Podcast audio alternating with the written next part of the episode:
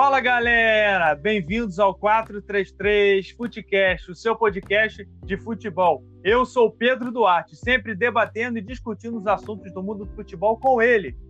Pablo Faria, fala aí galera. É isso aí, pessoal. Bom, nesse episódio 8, já estamos chegando no episódio 8, hein, pessoal? Daqui a pouco somos 10, hein? Daqui a pouco somos camisa 10. Nesse episódio, nós vamos falar, vamos conversar e debater um pouquinho sobre o eterno duelo, a eterna briga entre clubes e seleções internacionais que estão sempre em confronto por causa dos jogadores que são cedidos a essas seleções. Jogadores cedidos dos clubes, é claro.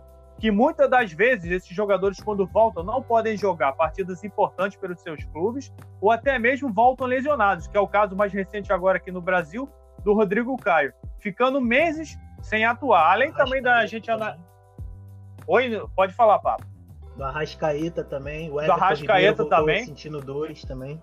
É, do Arrascaeta também, bem lembrado. Além também de analisarmos lá para o final do, desse episódio, a gente fazer uma breve análise do, da passagem do Eduardo Cudê pelo Internacional. Bom, vamos começar já distribuir aqui, botar as perguntas na mesa para nós podermos debater. Pablo, o que, que você acha desse, desse eterno embate entre clube e seleção? Será que essa briga vai ser para sempre eterna? Será que não vai ter fim? Então, cara, é, em questão da seleção e dos clubes, eu acho o seguinte: o Tite ele tá lá, ele tem que convocar, não tem outro jeito, porque tem a data lá da, que a CBF estipula, ou a FIFA estipula, agora eu não sei dizer o certo, e o técnico tem que convocar. Eu acho que o que cabe aí é o bom senso do técnico, porque, por exemplo, se ele quisesse, ele podia só convocar jogadores da Europa, sabendo que o calendário brasileiro tá essa bagunça com relação à Covid, com relação a várias competições ao mesmo tempo, ainda ter times que podem perder jogadores aí para seleções, principalmente aí o grande alvo, né, o Flamengo, que está perdendo aí não só para a seleção brasileira, mas também para outras seleções sul-americanas. O Atlético e... Mineiro também, Palmeiras. É, o Atlético Mineiro também, Palmeiras.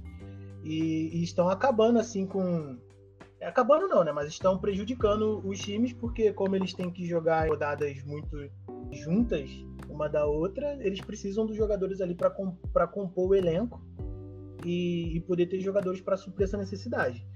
Então acho que isso daí vai de, do bom senso assim do, dos técnicos. Os técnicos das seleções sul-americanas não estão nem aí, porque geralmente não são dos países onde eles estão da, da, da, na seleção, né? Mas agora o técnico brasileiro acho que poderia ter esse bom senso. E a CBF também podia ter o bom senso de parar o campeonato, assim como acontece na, na Europa. Parando o campeonato é, dá um alívio para os clubes, mas a CBF não está nem aí para isso e, e, eventualmente jogadores voltando da, da seleção aí machucado, caso que caso do Arrascaeta. É, a gente pode falar também do caso do, do, lateral direito do Werder Bremen, que Werder Bremen não, desculpa, do Leverkusen. Agora esqueci o nome dele. É o Arias, se eu não me engano é o Arias. Ele ele veio para cá. Ah, é, o, ah, é, o Santiago Arias, o colombiano. Isso, ele veio para cá para jogar, né? A Copa. É, é, Copa não, é as eliminatórias. E quebrou o pé, simplesmente quebrou o pé. Ele tá emprestado pro. Se não me engano, ele tá emprestado pro, pro Leverkusen, ele nem é do Leverkusen.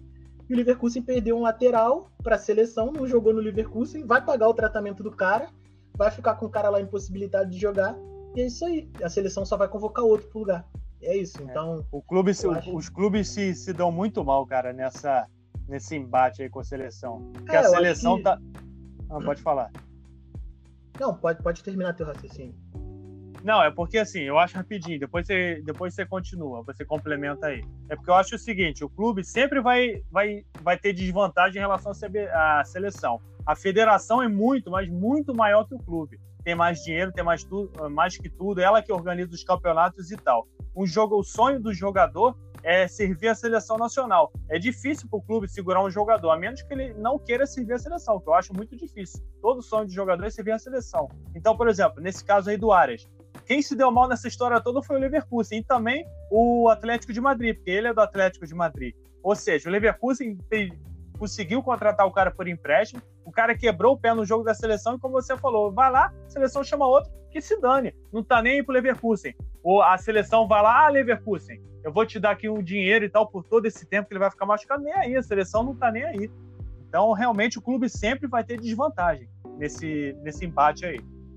Não, e voltando, aproveitar o gancho aí que você falou, se o jogador não quiser ser convocado, a gente tem a situação do Gerson, que ano passado o Flamengo ele jogou o Mundial e depois do Mundial ia ter seu, alguma coisa sub-23, alguma coisa assim, e o Gerson foi convocado, que ele seria, no caso, né, a grande estrela da, daquele time lá no começo do ano. Só que, mano, o calendário do Flamengo ano passado estava absurdo naquele finalzinho de ano. Então o que o Gerson falou, pô, gente, desculpa aí, tô cansadão, é, nem consegui dar meu 100% lá no, nos jogos finais do Flamengo aí, porque já tô com um acúmulo de jogos muito grande e eu não vou, simplesmente não vou. Aí o Juninho, Juninho Paulista deu uma, deu uma declaração falando que os, os jogadores, para ser convocado, tem que estar com vontade de jogar, alguma coisa do tipo. E até agora, depois disso, o Gerson não foi mais convocado, não foi mais relacionado, não foi mais falado o nome dele. E ele é, sem sombra de dúvidas, o, o jogador ali do meio-campo que não tem um na seleção brasileira que faz o papel que ele faz, que joga do jeito que ele joga. É um absurdo o Gerson não ser convocado, cara. Exato. É e, e, Arthur sendo convocado, Paquetá sendo convocado. Jogando nada, nenhum dos dois. É, jogando, jogando nada. nada. nenhum dos dois. O Paquetá ainda tá jogando ainda pelo Lyon, né? Tá sendo titular e tal, beleza. Eu não, não, é. não tô acompanhando, então não sei se. Menos tá... pior, né? Menos é, pior. Menos pior. Agora o Arthur, meu amigo, o Arthur, o, o Pirlo já deu uma declaração falando que ele não joga porque o estilo dele de jogar não casa com o estilo que ele quer implementar na Juventus e o estilo que a Juventus joga. Quem pediu o Arthur na, na Juventus foi o Sarri. O Sarri ou, ou seja, tra traduzindo, não serve. Exato. E agora o cara tá sendo convocado para a seleção. Então não faz nenhum sentido o Gerson não ir, esses jogadores irem.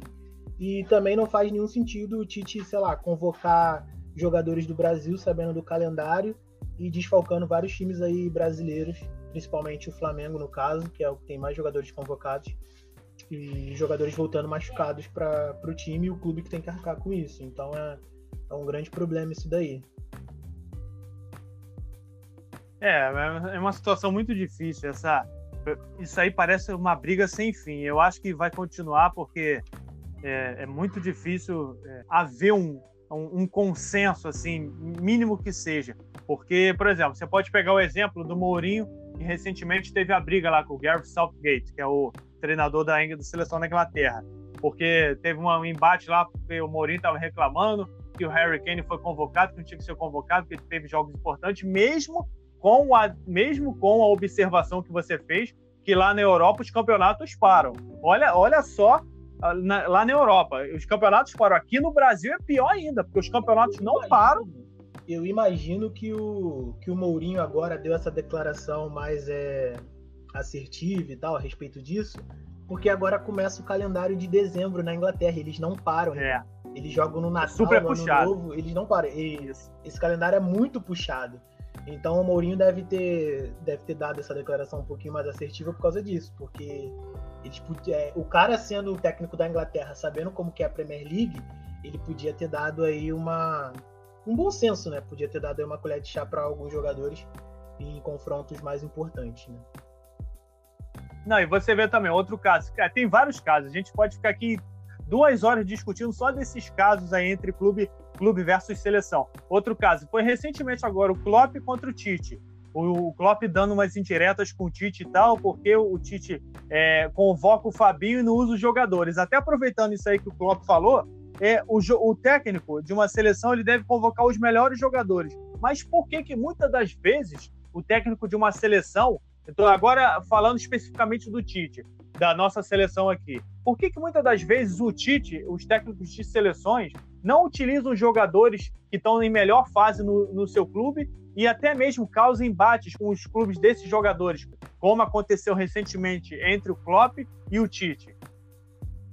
Cara, assim, é, eu acho que é muito a escolha pessoal do, do treinador. Eu só acho, eu não, para mim não tem problema nenhum. Por exemplo, ele levou o Paquetá. Eu gosto do Lucas Paquetá. Só acho que ele não tá numa boa fase, mas eu acho que ele tem talento para estar tá numa boa fase. E eu acho que ele também tem talento para poder estar é, tá na seleção. Beleza, tranquilo.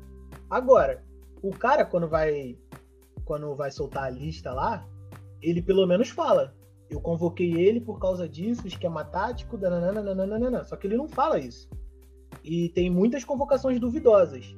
A do Paquetá eu acho que é é menos até, porque a gente sabe do talento que ele tem e do futebol que ele pode jogar. Agora, por exemplo, na Copa do Mundo, ele convocou o Tyson, sem sentido. Ele convocou o Fred, Nossa, sem sentido.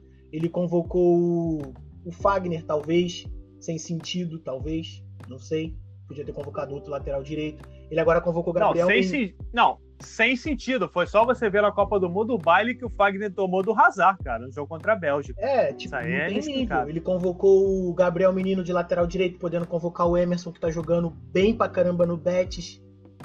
Sim. Então, são, são, essas, são essas decisões é, curiosas e questionáveis que a gente tem que, que a gente tem que debater. A gente vê que não tem nenhuma meritocracia. Ele convocou o Arthur agora, por exemplo, que não faz sentido nenhum. Nenhum, nenhum. O Arthur nunca jogou bem na seleção brasileira. Não tem nada que justifique o Arthur sendo convocado para a seleção brasileira. Nem no Barcelona ele chegou a jogar bem, cara. No Barcelona ele começou bem até, mas depois aí que ele começou a ir pra festa de Neymar, o bagulho começou a subir na cabeça e já viu, é. né? Enfim, eles pegaram o De Jong, De Jong deu um banho de bola nele e parou de jogar. E é, são essas situações questionáveis. Por exemplo, eu como técnico da eu como técnico, eu falei, eu se eu fosse técnico da seleção brasileira, eu, cara, você tem. Já saí, tava, tava falando do Arthur, já subiu a cabeça. você, é, eu, se eu fosse técnico da seleção brasileira, eu tenho a safra, talvez, de melhores jogadores do mundo para poder convocar.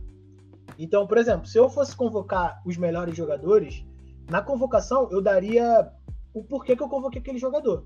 Porque, por exemplo, eu podendo convocar qualquer jogador brasileiro, convoco os melhores, cara. Depois você se arranja lá para poder fazer um esquema que faça todo mundo jogar.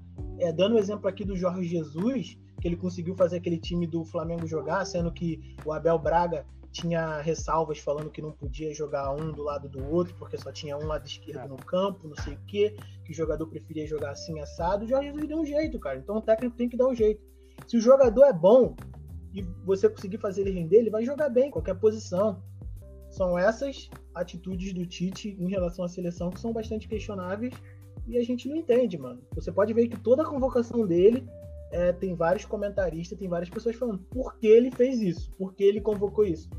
É, não faz sentido nenhum. Por exemplo, goleiro. Olha os goleiros que ele convoca, mano. Eu não tô nem falando que os caras são ruins. O que eu tô falando é que, pra mim, é consenso, tá ligado?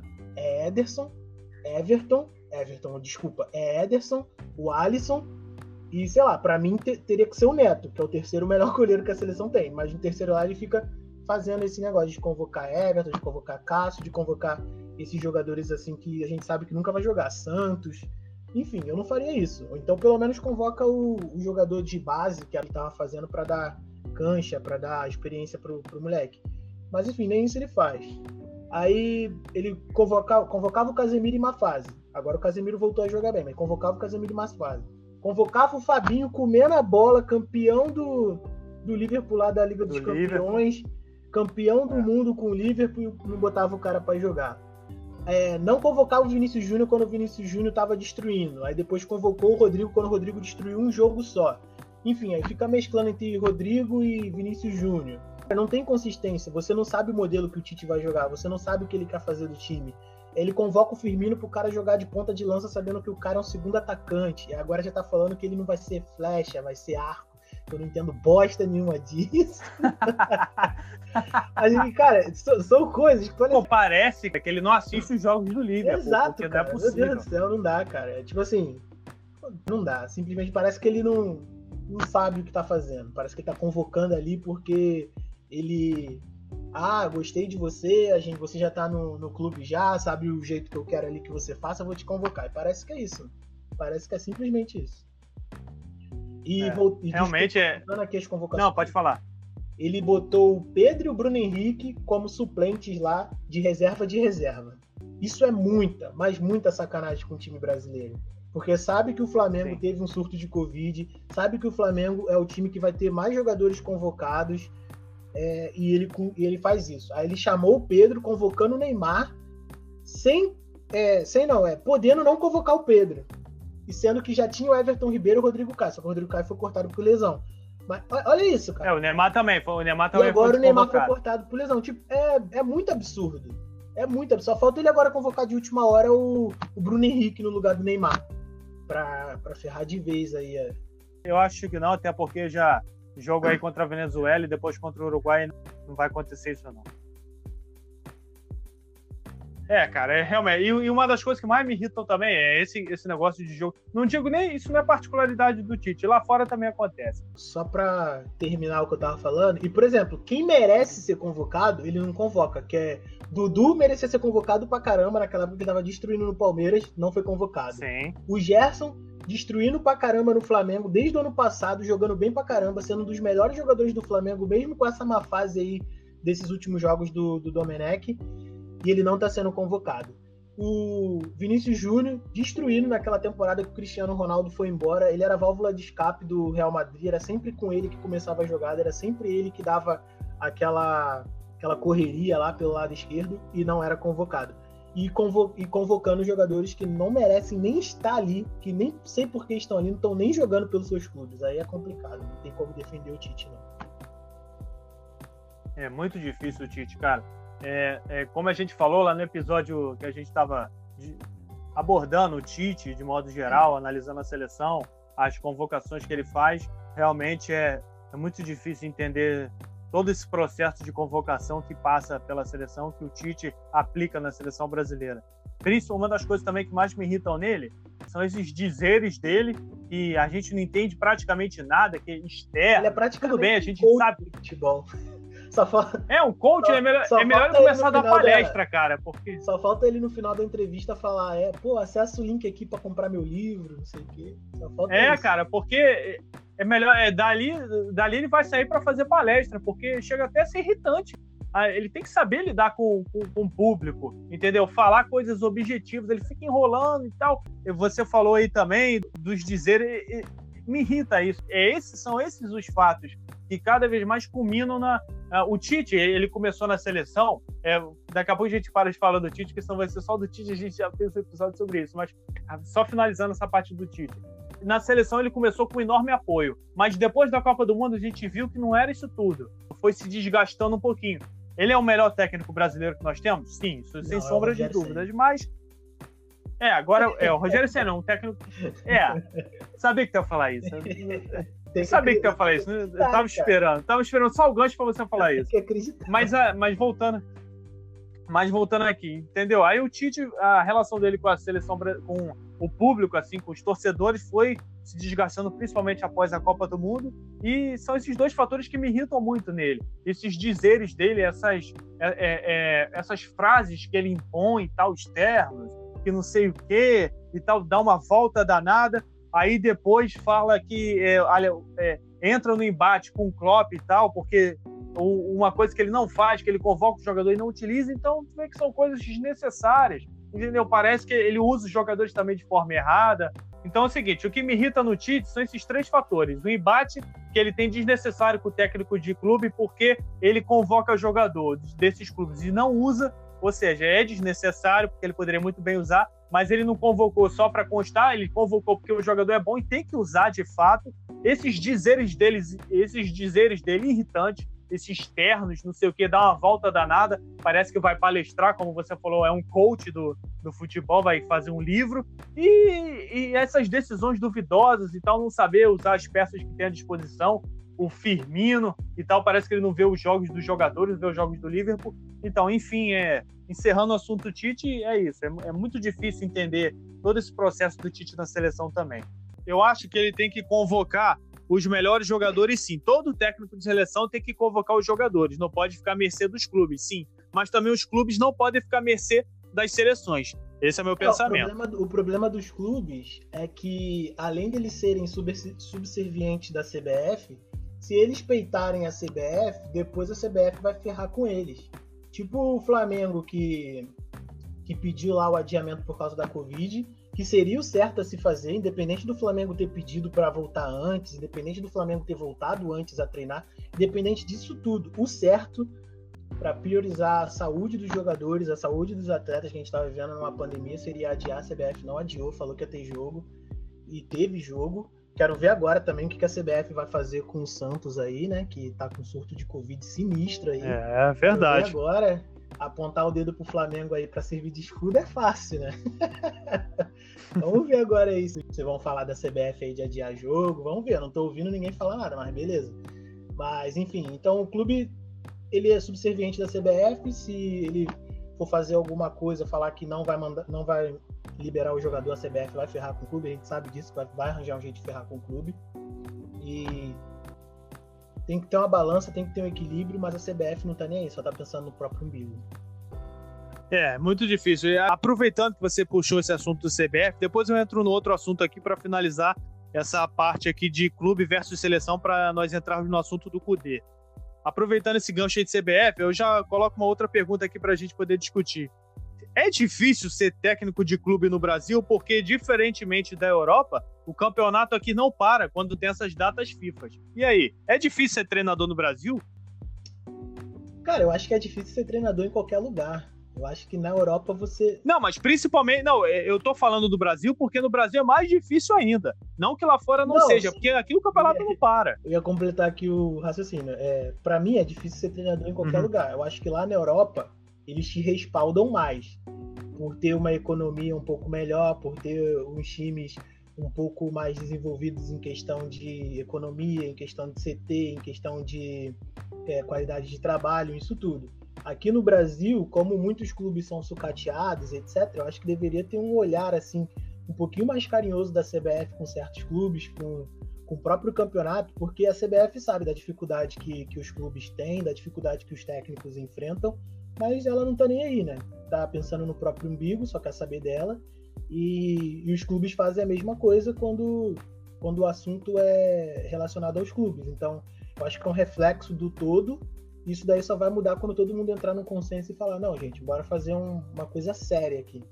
Mas acho que vai demorar e se acontecer, né? Mas acho que vai acontecer porque, como a gente está vendo agora a evolução aí do, do futebol brasileiro é, em relação taticamente, tecnicamente aí com a vinda do Jorge Jesus ano passado e agora dos técnicos estrangeiros, eu acho que tem tudo aí para melhorar, a gente tem que acreditar nisso. Né? É, a gente espera, torce para isso, que melhore o futebol, que o futebol técnico aqui, o nível de futebol jogado aqui evolua, principalmente com esses técnicos estrangeiros que vieram, o Jorge Jesus e tal, o Rogério Senna agora, que é um técnico brasileiro muito promissor, e também concordo com você, é muito é, lá fora é difícil ser técnico em qualquer, em qualquer lugar, mas aqui no Brasil é mais difícil ainda. É um obstáculo a mais, é um obstáculo a mais, porque aqui o campeonato não para. Então é, é muito difícil aqui para os treinadores, perdem jogadores. Você vê agora aí Flamengo, Atlético Mineiro, Palmeiras, praticamente a defesa, abordando agora o Palmeiras, tô praticamente toda, falando mais especificamente do Palmeiras e do Atlético Mineiro, porque o Flamengo a gente sabe que um monte de jogador fora, Atlético Mineiro perdeu o jogador pra caramba, e o Palmeiras praticamente a defesa inteira do Palmeiras Sim. desmantelada por, por conta da, das datas FIFA, da, daí das eliminatórias. Então, é preocupante, cara. Se eu fosse treinador no, de clube, eu ia estar tá arrancando os cabelos assim, porque é uma coisa absurda aqui. Eu ia protestar para o campeonato parar, porque é muito complicado essa situação. Você fica praticamente sem é, uma gama assim, de jogadores que podem ser fundamentais para você até de, é, ganhar um campeonato. Não, e o jogador também não tem nem não tem, não tem nem o respaldo, respaldo, não, não tem nem como falar, pô, não, é, Tite, valeu, obrigado, mas não posso ir, porque o clube precisa mais de mim. Porque se ele fizer isso, ele nunca mais é convocado, ele pode se queimar na seleção por causa disso. Igual o Gerson. É, exatamente. Vídeo Gerson que aconteceu com o Gerson no ano passado. E até aproveitando isso aí que você falou, eu puxando o gancho aqui, eu já abro com uma outra, eu já pra gente discutir aqui uma outra pergunta. A seleção é o sonho de todo jogador, como você falou, que é difícil para o jogador dizer não à seleção papel do clube tentar segurar o atleta? Você acha que o clube, Pablo, deve tentar segurar o atleta a todo custo, mesmo contra a vontade do, do jogador? Então, mas aí depende, porque o Pedro foi convocado. O Flamengo tentou é, pedir a CBF, alguma coisa assim, para que ele pudesse jogar contra o São Paulo. Ele não conseguiu, foi em vão. O Pedro e, se eu não me engano, o Everton Ribeiro, foi em vão. Então, assim, o, o clube, eu acho que não tem muita autonomia para isso. E mesmo se tivesse, se o clube fizesse isso, a CBF ia arranjar um jeito de ferrar com o clube de algum modo. O Flamengo, ano passado, por exemplo, bateu o pé e não deixou o, o Reinier ser convocado. Ele foi bastante importante para o Flamengo naqueles jogos lá onde ele fez gols no finalzinho, etc. Mas de algum jeito a CBF ferrou o Flamengo, porque agora eu não estou lembrado, mas de algum jeito a CBF ferrou o Flamengo no passado por causa disso. Porque o clube não tem muita autonomia, porque o clube é subserviente da CBF, a gente vê vários cartolas, vários dirigentes de vários clubes, praticamente todos os clubes da Série A, é, de conchavo com a CBF. Então, por exemplo, fica até difícil para o clube é, tentar negociar alguma coisa do tipo. A CBF não está nem aí. A CBF se acha soberana e é soberana porque os clubes dão poderes para a CBF ser do jeito que é. Exatamente. É, há um tempo atrás, os clubes tentaram criar uma liga e tal, a famosa Primeira Liga, que foi um completo fiasco para tentar bater de frente. Nossa senhora, que fiasco! Foi um dos maiores fiascos que eu já vi na, na história do futebol brasileiro. Para tentar bater de frente com a CBF, mas não adianta. A CBF é, é rica, é milionária, bilionária, então realmente é muito difícil tentar bater uma, de frente com uma federação como essa. E eu acho também que os clubes, principalmente os clubes europeus, é, principalmente não, os clubes europeus têm uma, um poder maior de barganha, de tentar segurar o jogador, apesar de campeonato lá não parar, mas também os clubes são prejudicados. Eu acho que é muito mais forte lá o poder dos clubes de tentar segurar o jogador, de bater de frente com a federação e dizer: não, esse jogador não vai. Mesmo contra a vontade dele, mas, mas não digo nem contra a vontade, às vezes o jogador também não quer ir para não prejudicar o clube. Às vezes, cara, eu já vi isso acontecer. Tem jogador lá em clube europeu, aqui no Brasil, eu não vi muito. Nunca, é, é difícil você ver isso aqui. A não ser que o time esteja numa final, assim, ou algo do tipo, prestes a disputar e vai ter um jogo importante pela seleção. E não vai ter um jogo importante, no caso de amistosos.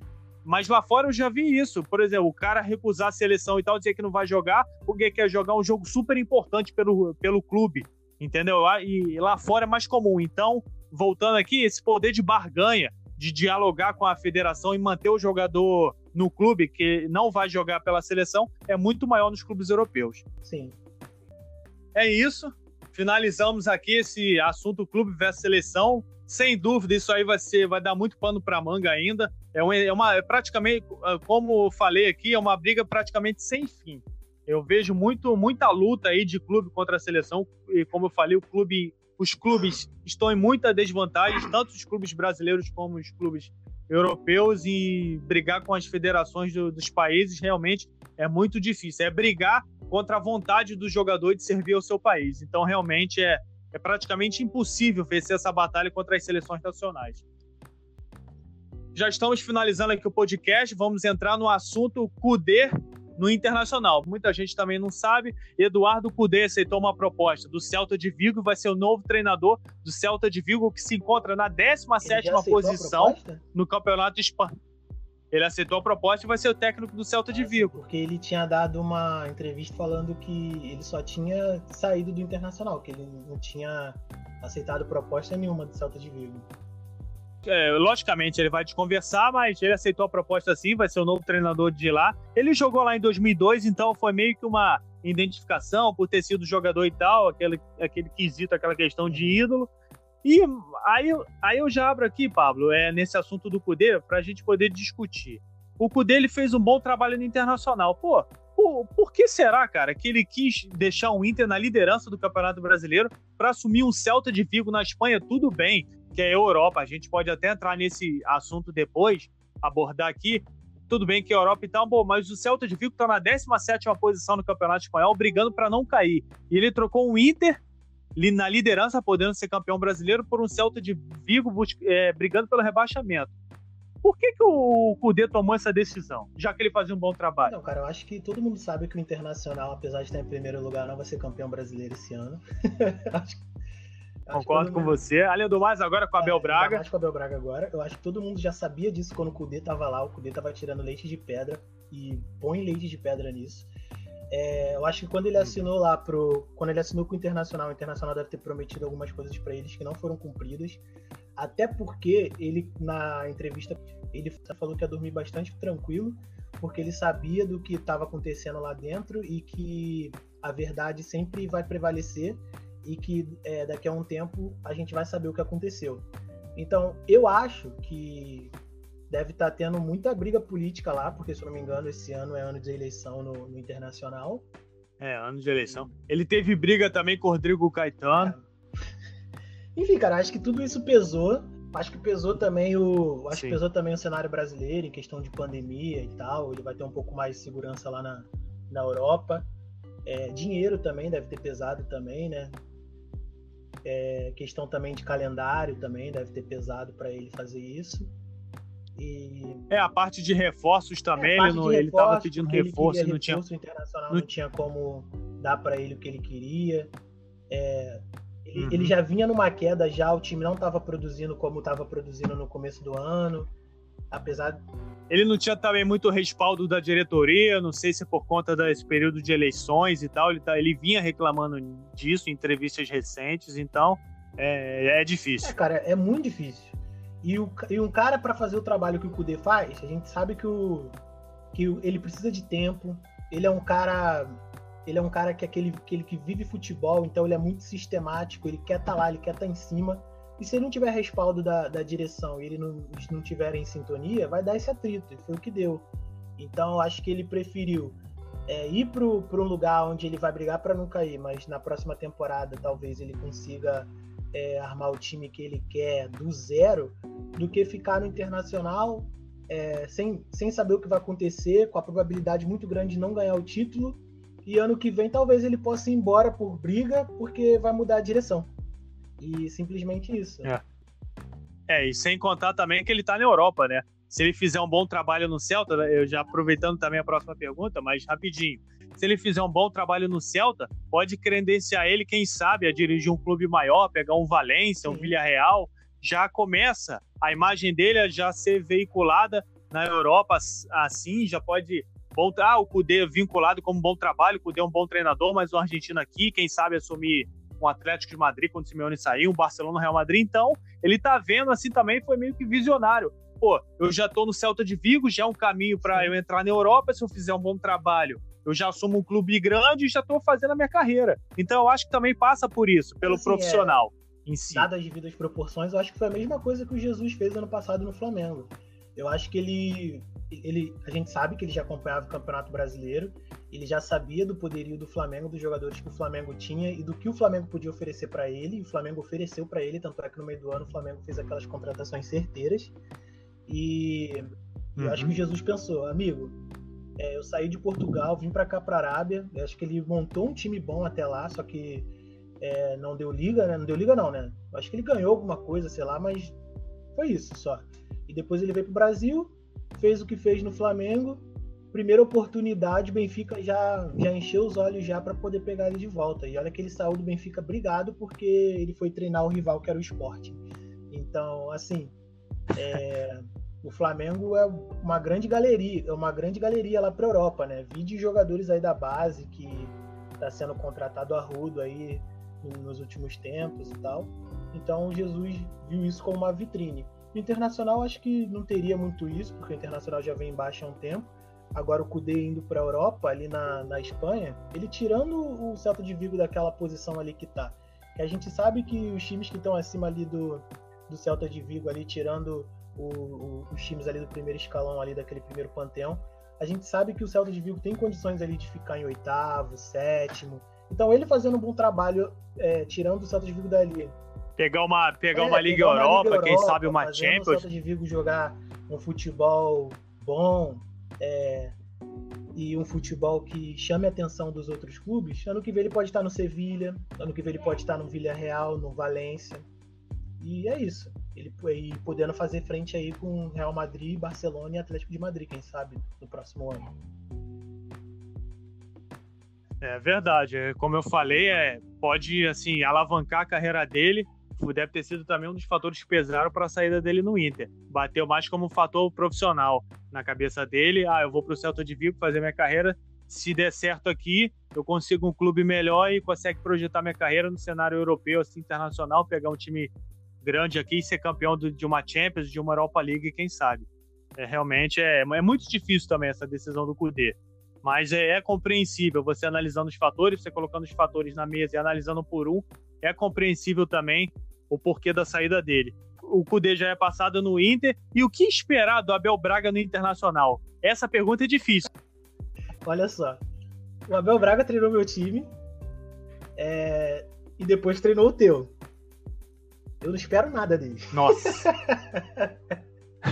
Não, não, é, é difícil. Não, eu também não espero nada. O Abel Braga é aquele caso, é, é o caso do Vanderlei Luxemburgo. Se o Palmeiras perdeu o tempo, o Vanderlei Luxemburgo, desde do América Mineiro. Não tirando o mérito do América Mineiro, é claro, porque o Lisca tá fazendo um, um, um belo mas, trabalho, mas o Abel, o, o Abel Braga você não vai poder esperar nada. Se o Inter era, era cotado ao título campeão, tava na liderança, pode esperar que daqui para frente o Inter vai, vai descer, ele vai ter decisões duvidosas vai assim, vai estar tá em baixa. Ele não, não espere o torcedor. Pelo que o Cudê já pode fez, falar. pela ah, pode falar. que o Cudê já deixou lá, dá para queimar ainda uns pontinhos e tal nesse segundo turno. Eu acho que fica em sexto, sétimo, oitavo, talvez ele consiga. Porém, vai, vai vir uma queda aí, porque o estilo de jogo da Bel Braga, ou melhor, a falta dele, e vai ser uma grande diferença aí dele pro Cudê. Não faz sentido nenhum eles Nossa. pegarem o, o, Abel Braga, sentido nenhum, nenhum. Tudo bem aí que, sei lá, talvez o Thiago Nunes não aceitasse, talvez o. Quem outro aí tá no mercado? Talvez o Vanderlei Luxemburgo não aceitasse o trabalho também, não sei. Meu Deus, é, pior ainda. Eu acho que dos técnicos assim que o Inter podia pegar, quem ele deveria pegar era o Dorival Júnior. E. É verdade. Bom treinador. É eu acho que o Dorival Júnior é um técnico limitado, mas dentro das dentro das limitações dele, eu acho que ele é um bom técnico, tem boas ideias. E desses técnicos aí que estão no mercado que o Inter podia pegar para ser tampão, né? Porque vai ter eleição ali, o Dorival Júnior seria uma boa. E, e, eu acho que com Dorival o time conseguiria ali uma Libertadores, talvez agora com Abel Braga, meu Deus do céu. Só se for uma coisa muito surpreendente, ele voltar a ser o, aquele Abel Braga lá de quando o Inter foi campeão é, mundial. Mas eu, mas eu acho. Eu acho muito difícil. Ah, bom, o cara, o, o, o, treinador, que, como você falou, que não consegue, que não conseguiu escalar Arrascaeta, Bruno Henrique, Gabigol, tudo no Gerson, tudo no mesmo time, que falava que era impossível, o Jorge Jesus foi lá provando que era possível, então realmente a torcida do Inter vai ter, eu acho que pesadelos, pesadelos e tal, se achava que ia ganhar alguma de, coisa. Foram buscar ele lá de, de jatinho, jatinho não, foram buscar ele lá de carreata no, no aeroporto, filhão. Então é, é aquilo, cara. É, é, é, é, como eu falo, a torcida também tem parte em culpa nisso. Porque o Cudê tava fazendo um ótimo trabalho, trabalho maravilhoso, assim, tirando cara, leite de pedra, como você falou. Eu entendo o lado do Cudê, é, porque ele foi profissional pra caramba no Racing, esperando a temporada acabar para assumir no Internacional só no começo do ano. Aí com o Internacional apareceu uma proposta de um clube que tá brigando para não cair sendo que com o Internacional ele podia, sei lá, podia não ser campeão, mas pelo menos ali tentar uma Copa do Brasil, ou então ir para Libertadores do ano que vem, depois dar o cargo.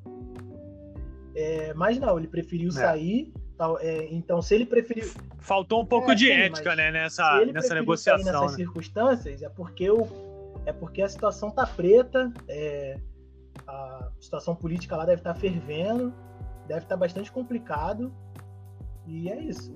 Ah, clube ano de eleição é muito é, difícil. E eu torço pro Flamengo. É, em, questão, em questão da situação política, assim, depois da Patrícia Morim, eu acho que no Flamengo foi super tranquilo, foi tudo super tranquilo, até agora a gente não teve problema nenhum. Tem um atrito aqui ou outro, mas consegue lá ter eleição e tal.